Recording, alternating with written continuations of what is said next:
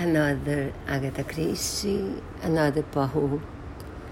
This time uh, there is an excursion in the Midwest, and there is this woman who is stepmother of three and mother of one, and she is a tyrant. She keeps all the family under her. She uh, takes care of all their moments. They don't have any moments, any free moments. She is a controller. She is a terrible woman.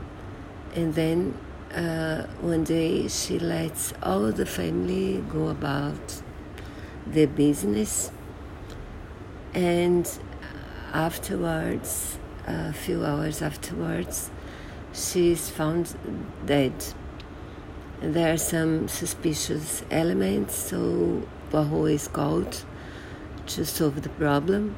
She promises he promised to do so in 24 hours. He obviously succeeds. You know, it's not one of my favorite books, maybe because uh, she's such a disgusting woman, and her part is important, all the much uh, for the majority of the book, so I don't think I liked it that much. But if you are reading Poirot as I am, almost all, then you should read it. It's not the worst, but not the best either.